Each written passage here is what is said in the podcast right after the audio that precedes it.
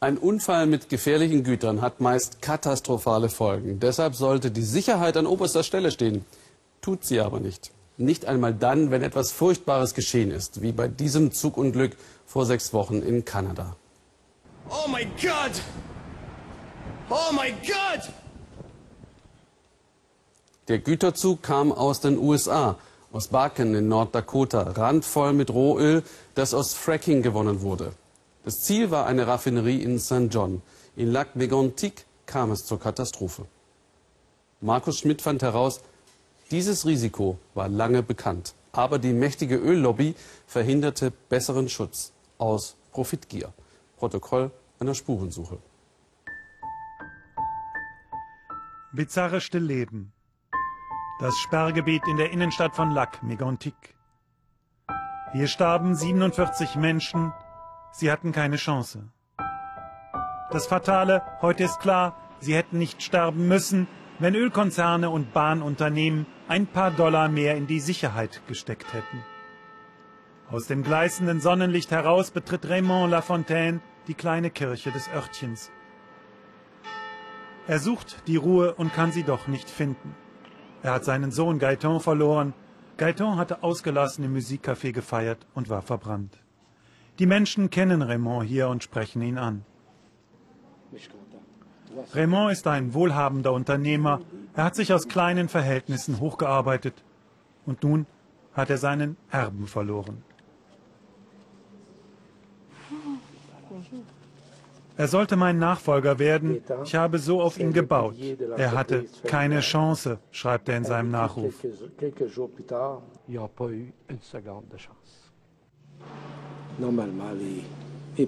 Dass deine Kinder vor dir gehen müssen, das ist nicht normal. Das ist das Schrecklichste, was dir als Vater passieren kann. Oh mon Dieu! Oh mon Dieu! Oh my God! Oh my God! Es waren gewaltige Explosionen, als der Geisterzug mit den Ölwaggons mitten in der Nacht in das Städtchen gerast und entgleist war. Der Zug hatte sich selbstständig gemacht. Nach Angaben der Zuggesellschaft, weil der Zugführer nicht genügend Bremsklötze angebracht hatte.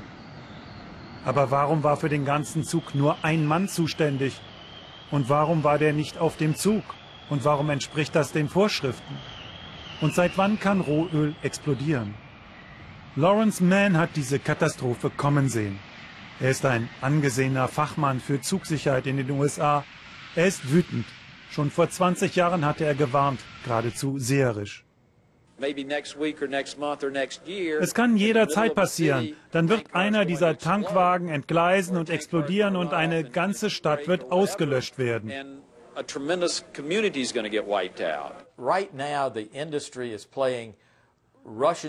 Die Industrie spielt russisches Roulette mit dem Leben der Leute. Diese Tankwagen sind das Problem.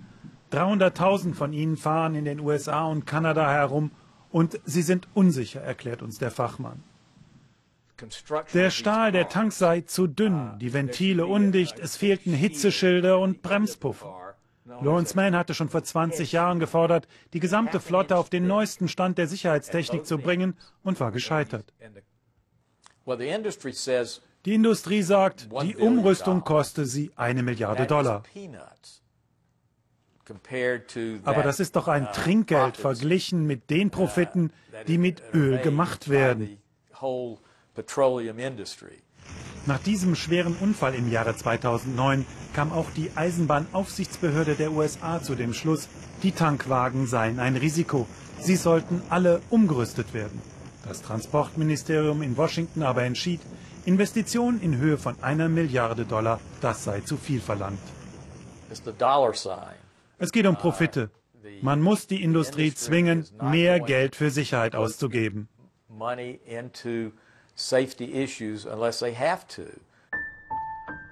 Und so rollte der Geisterzug mit den unsicheren Waggons in jener Nacht über diese Schienen in das kleine Örtchen Lac Mégantic und entgleiste.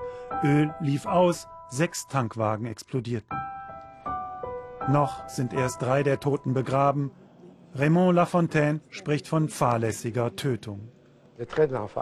Der Höllenzug ist in unsere Stadt gerast und heute will keiner dafür die Verantwortung übernehmen. Was mich so aufbringt, sie haben so vielen jungen Menschen das Leben genommen.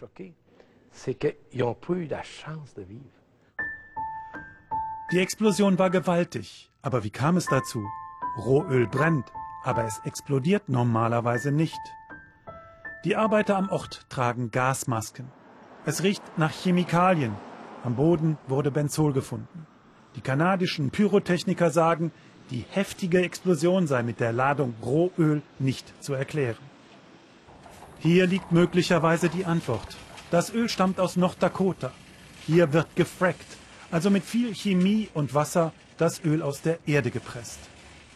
In Backen wird das Frackingöl dann verladen, um als rollende Pipeline zu den Raffinerien an die Ostküste gebracht zu werden haben chemische Frackingreste in den Waggons die explosive Mischung erzeugt? Deshalb wurden nun auch die Ölkonzerne auf Schadensersatz verklagt.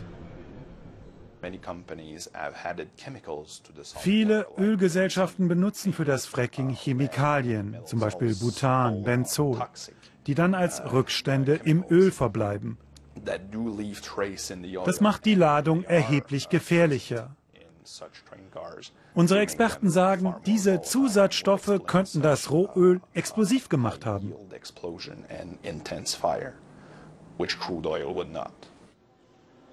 Raymond Lafontaine hat viele Anrufe bekommen.